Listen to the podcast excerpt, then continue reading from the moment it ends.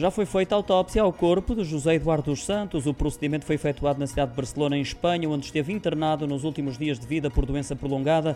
A agência noticiosa France Press deu hoje conta dessa autópsia, citando fontes judiciais. Depois de ter sido consentida na passada sexta-feira, foram decretados sete dias de luto nacional em Angola pelo governo liderado por João Lourenço, que pretende também fazer um funeral de Estado em Luanda.